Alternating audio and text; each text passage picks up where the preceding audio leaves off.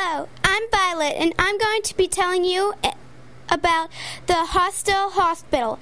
First, we arrived at a town where we found a store called Last Chance General Store. We decided to go in. It seems it might be the last store for miles. One of the posters says that we can send a telegram. We go in and send a telegram to Mr. Poe. We wait and wait for Mr. Poe to send back. Then the newspaper guy comes, and the newspaper says we were murderers, so they come after us. We had to run out. Then we jump into the VFD van. Okay, well, goodbye, everybody.